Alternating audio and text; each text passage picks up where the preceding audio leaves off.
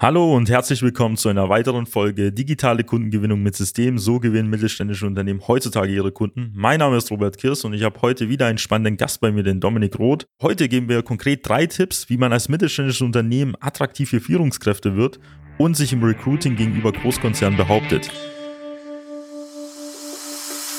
Willkommen zu einer neuen Episode von Digitale Kundengewinnung mit System.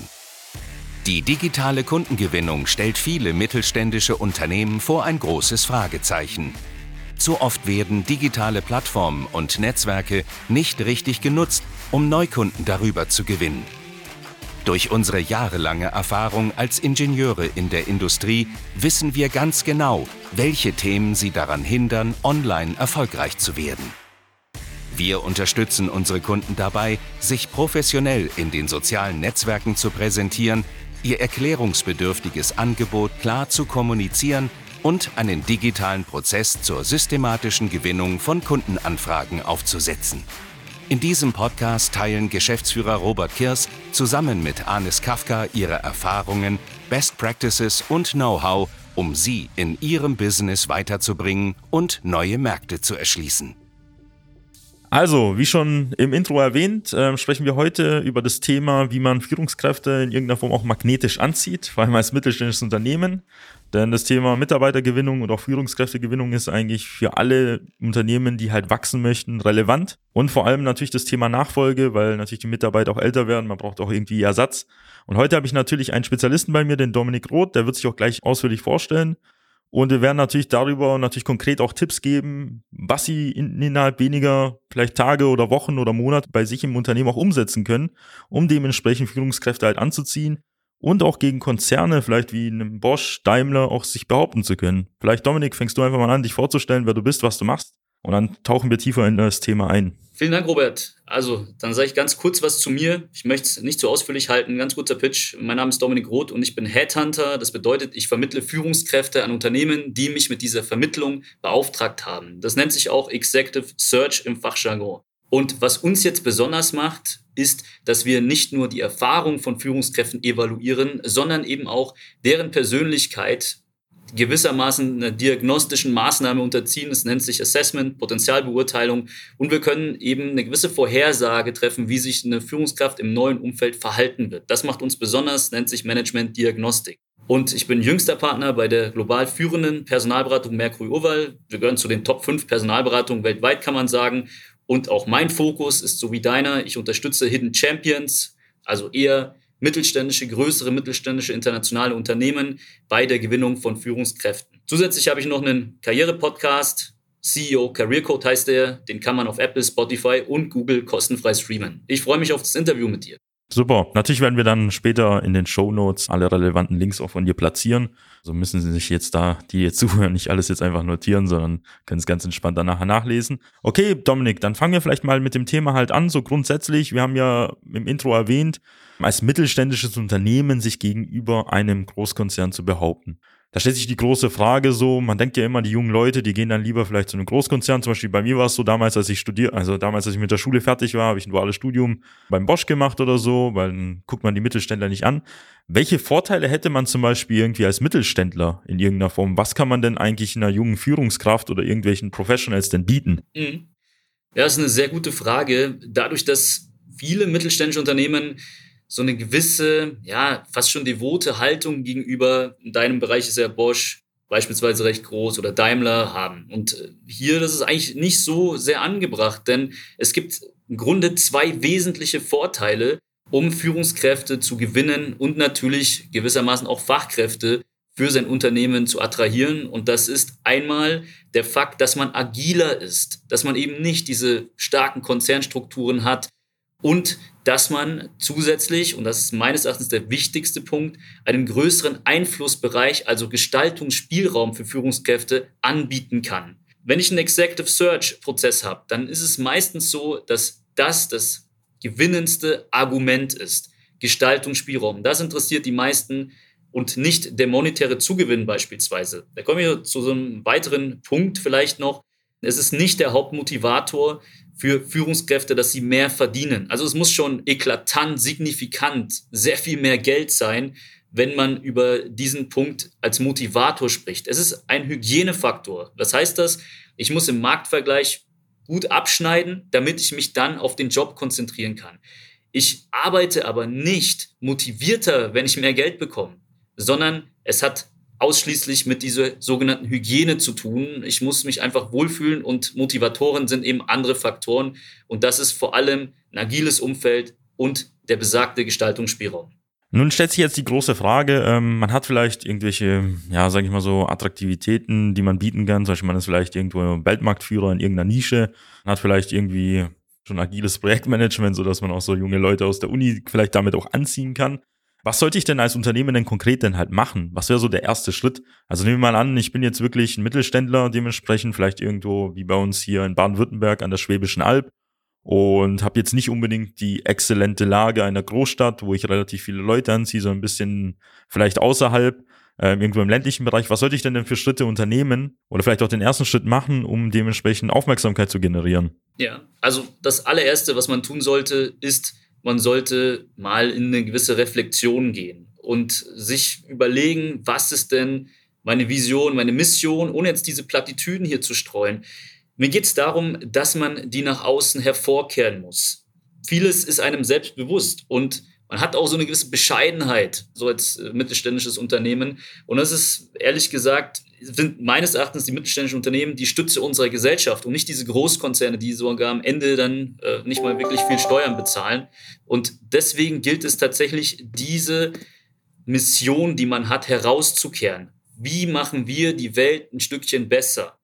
Und das dann im Sinne eines sogenannten Employer Brandings, ja, um hier noch einen Fachbegriff zu streuen, auch nach außen zu tragen. Man kann das dann wirklich in einem Kurzfilm machen, man kann das auf einer Messe ähm, ganz kurz pitchen. Es muss so einen Statement-Charakter haben und so zwei, drei Punkte, die man als USPs gegenüber dem Arbeitsmarkt kommunizieren kann. Das muss in Erinnerung bleiben und man muss einfach sagen, ich bin stolz dafür oder ich bin stolz darauf, Teil dieser Kultur zu sein, Teil dieser Mission zu sein. Das lässt sich ganz gut über Beratung auch operationalisieren. Wir machen das jetzt nicht in der Form, sondern wir gehen, wir challengen das, aber das ist meistens bei uns schon vorhanden. Das ist eher so ein Thema Employer Branding. Wolltest du darauf hinaus oder wolltest du darauf hinaus, was man wo man das jetzt überall platziert. Ich glaube, das können wir dementsprechend nochmal später aufgreifen. So, also es ging jetzt darum, nur auf einer höheren Abstraktionsebene halt Dinge herauszufinden, wo man dann starten sollte. Da können wir vielleicht konkret auf Tipps gehen.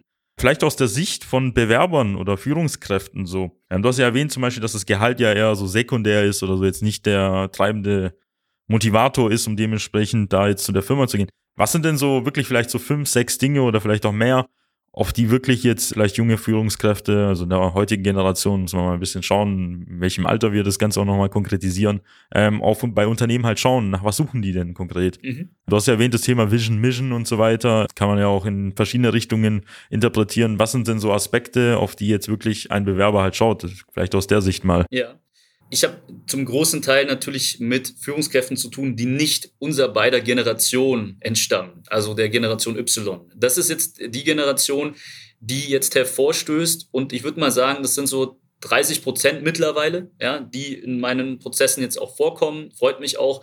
Nur der wesentliche Unterschied sind eben solche Themen wie, wenn wir jetzt nochmal da einsteigen, Gehalt ist nicht unbedingt der primäre Faktor auch für diese Generation. Und vor allem, was viele nicht wissen oder was viele auch unterschätzen, diese typische Sandwich-Management-Karriere ist auch überhaupt nicht attraktiv. Also viele wollen einfach nicht mehr managen. Also meine Theorie, Hypothese dahinter ist, man hat es vielleicht bei seinen Eltern gesehen, wie die Männer, die dann das Geld nach Hause bringen mussten, letztlich nie präsent waren in den Familien, teilweise im Burnout gelandet sind für eine Mittelmanagement-Karriere und deswegen ist das weniger attraktiv. Hingegen wären Karrierepfade anzubieten, die auch mehr in so eine Fachrichtung gehen. Das ist eine Möglichkeit. Oder agile Projektteams, wie es jetzt Amazon macht. Das ist auch eine Möglichkeit. Eine Work-Life-Balance ist, so, ist so ein schwieriger Begriff. Du und ich, wir sind ja recht unternehmerisch tätig. Für uns ist das immer recht schwierig.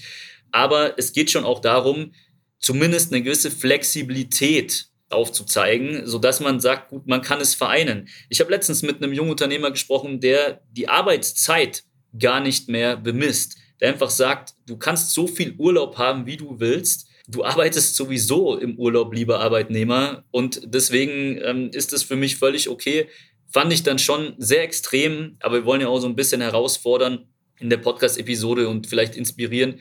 Nur dass Flexibilität wichtig ist ähm, und wichtiger ist als früher, das ist schon etwas, was viele unterschätzen.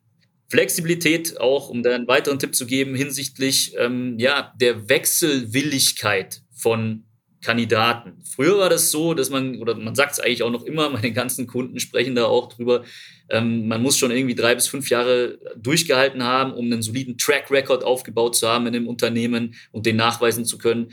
Das ist richtig, nur vielleicht sollte man auch offen dafür sein, mal wieder jemanden zurückzunehmen zu sagen, okay, du hast die Flexibilität, dass du wieder zu uns ins Unternehmen zurückkehren kannst, wenn du mal uns verlässt. Wir nehmen das jetzt nicht persönlich, sondern das ist dann sozusagen eine Weiterbildung, die du dann woanders genießt. Man muss wirklich Pfade schaffen, fernab dieser klassischen, ich sag jetzt mal Strombergschen Konzernlaufbahn. Und dadurch kann man diese jungen Führungskräfte auch wirklich anziehen. Und der Punkt mit der Mission, ich kann den nicht oft genug betonen, ist auch wichtig. Gestaltungsspielraum, Agilität, Flexibilität, Mission. Das wären so die Schlagworte, die mir da als erstes einfallen. Vielleicht bleiben wir mal kurz bei dem Thema Generationen, weil ich glaube, nicht jedem ist bewusst, für was Generation Y, Z, Millennials etc. alles bedeutet. Vielleicht kannst du mal so einen Überblick geben, wie du das halt definierst und kategorisierst, damit die Leute auch eine Vorstellung haben, weil nicht jeder kann, glaube ich, mit den Begriffen auch was anfangen. Also ich kenne jetzt nicht mehr genau die Jahre, die Jahreszuteilung, aber die Millennials, die sind jetzt, also diese Generation Y, die ist so äh, Ende der 80er, Anfang der 90er geboren und die sind jetzt so äh, Mitte 30, würde ich sagen, im groben Durchschnitt ähm, im Arbeitsmarkt, Mitte, Ende 30 noch nicht wirklich Anfang 40.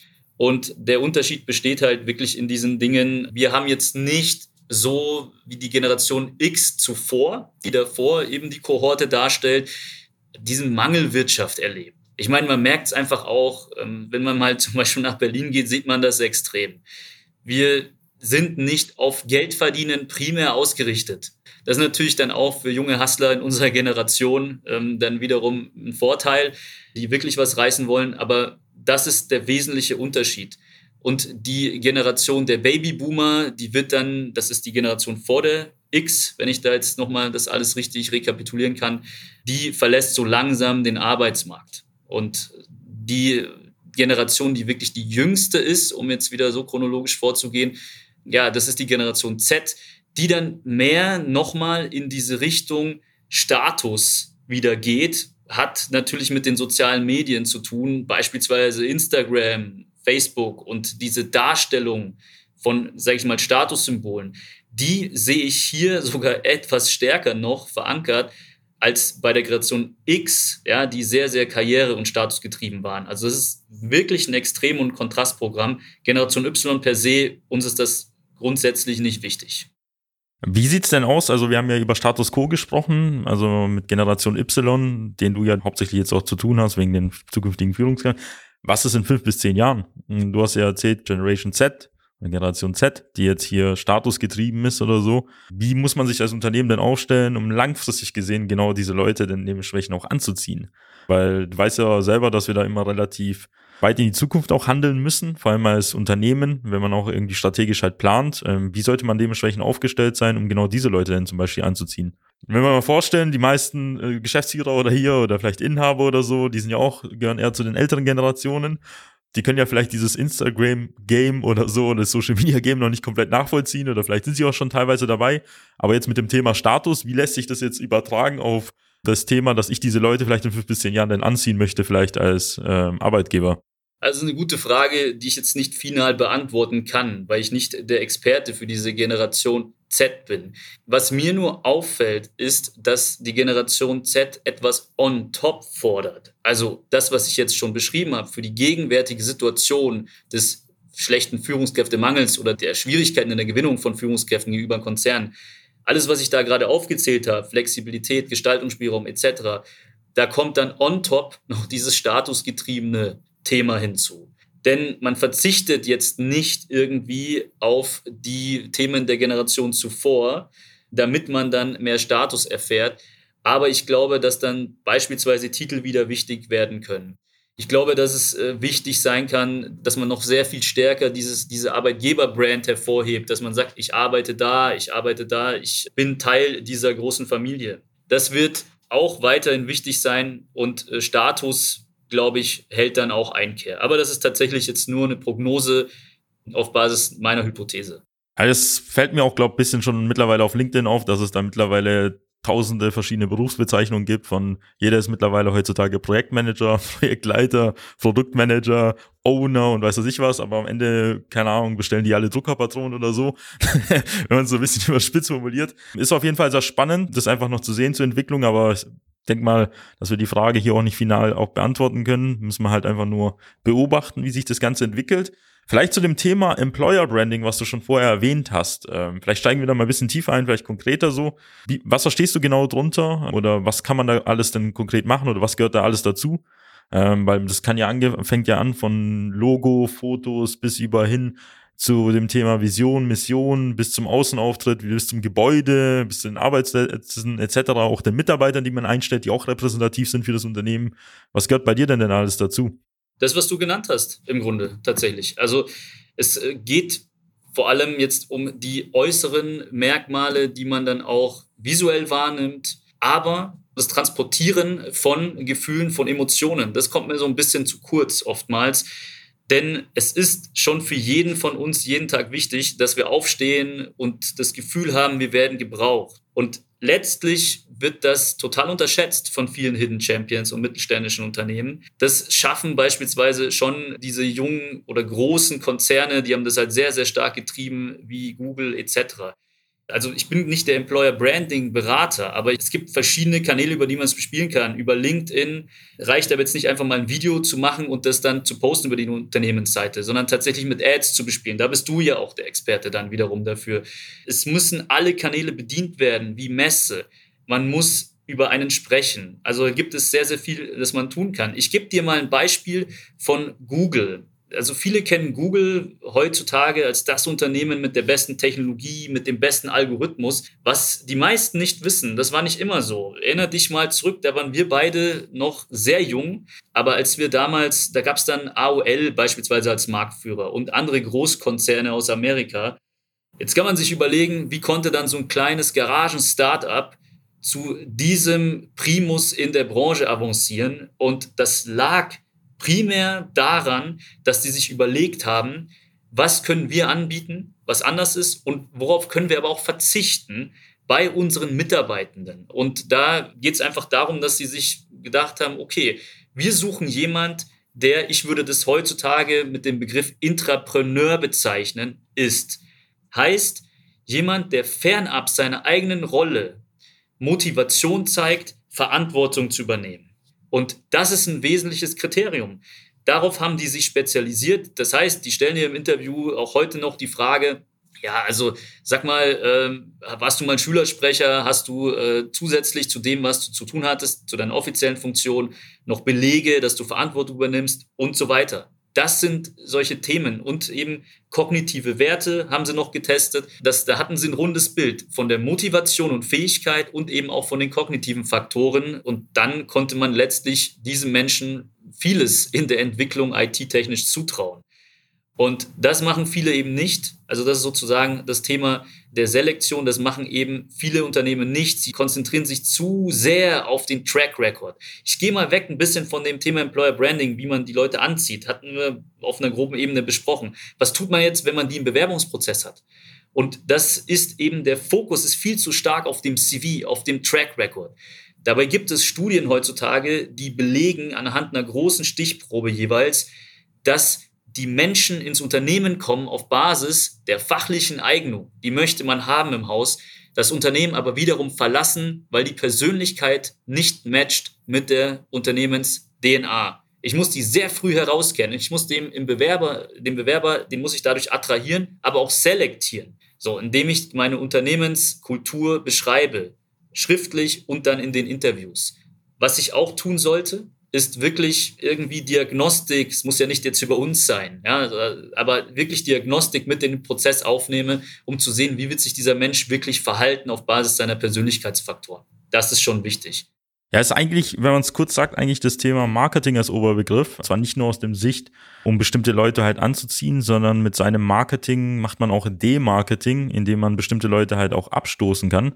Bedeutet zum Beispiel, wenn man als Unternehmen so und so auftritt, zieht man dementsprechend bestimmte Leute halt an. Also zum Beispiel ein Startup verhält sich ganz anders wie jetzt sage ich ein Mittelständler und wie ein Großkonzern. Das ist ja sowas wie ein Stallgeruch, äh, wo man dann bestimmtes Klientel anzieht. Aber man kann das natürlich mit dem Thema Branding halt beeinflussen. Es gibt ja viele Unternehmen, die setzen ja gar nicht drauf. Man macht ja so oder so immer Branding entweder halt negativ oder auch positiv, aber man kann das halt aktiv halt steuern. Und zum Beispiel bei Thema Google oder so, Google macht ja sehr viel Marketing, aber nicht nur in dem Sinne, dass die jetzt einfach nur ein nettes Logo haben oder auch Werbeanzeigen schalten. Zum Beispiel haben die auch vor vielen Jahren dieses Thema Google Glasses mal in, ja, in den Raum geworfen. Also da, wo man hier so eine Brille trägt, die dann irgendwie was projiziert. Das Produkt an sich war ein Flop, aber das hat so viel Aufmerksamkeit generiert, dass dadurch auch insgesamt die Firma halt bekannter wurde auf der Welt, aber zum anderen auch noch viele Leute dahin gekommen sind, weil die gedacht haben, oh, die machen solche innovativen Produkte.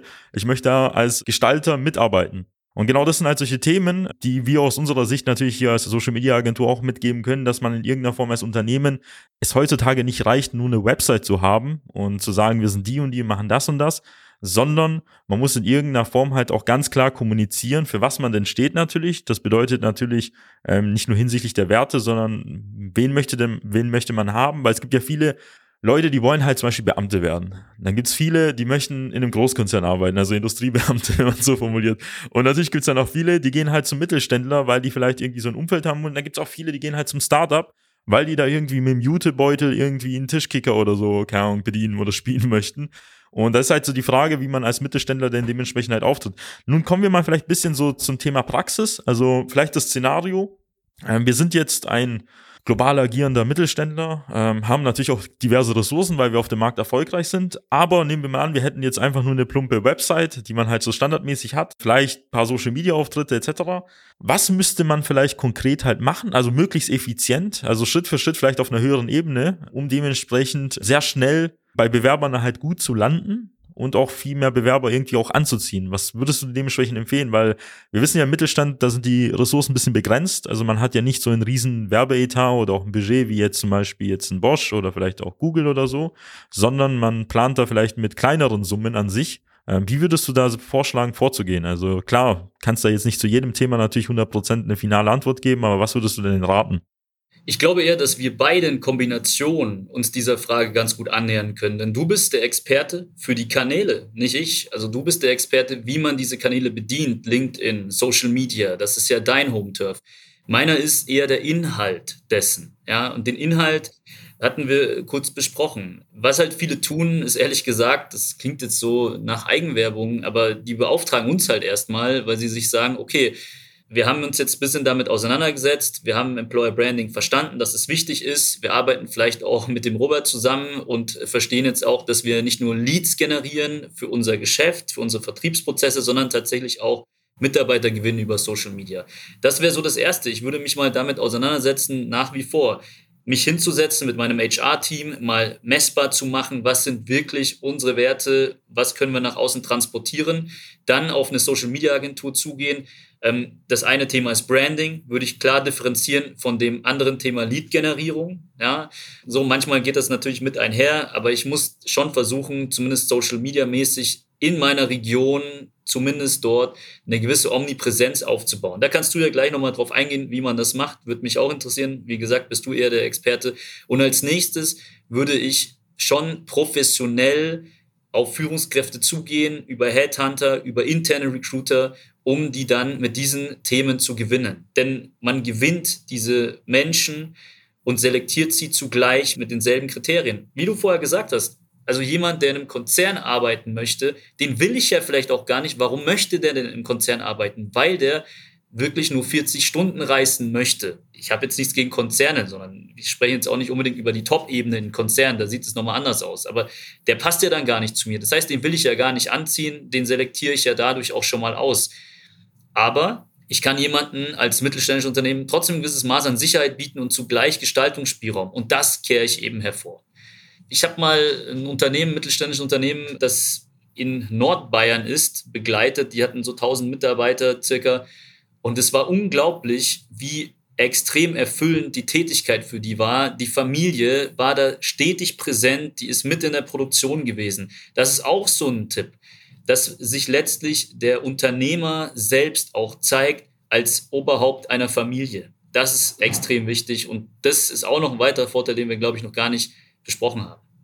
Das ist eigentlich auch der wichtigste Aspekt überhaupt, weil Menschen, also es ist unabhängig jetzt, ob wir von Bewerbern oder Kunden sprechen, Menschen kaufen immer noch von Menschen und es reicht nicht, sich einfach nur hinter einem Logo zu verstecken oder hinter einer Website etc., weil wenn du mal viele Mittelständler mal analysierst, da siehst du meistens gar nicht mal irgendwelche Gesichter, wer dort überhaupt arbeitet und das führt halt dazu, dass man gar kein Vertrauen aufbauen kann, vor allem wenn man jetzt mal ganz plump mal so Stellenportale mal anschaut. Jede Stellenbeschreibung sieht identisch aus, das Einzige, was anders ist, ist unten halt die Anschrift ist anders und und natürlich das Logo vielleicht oben rechts.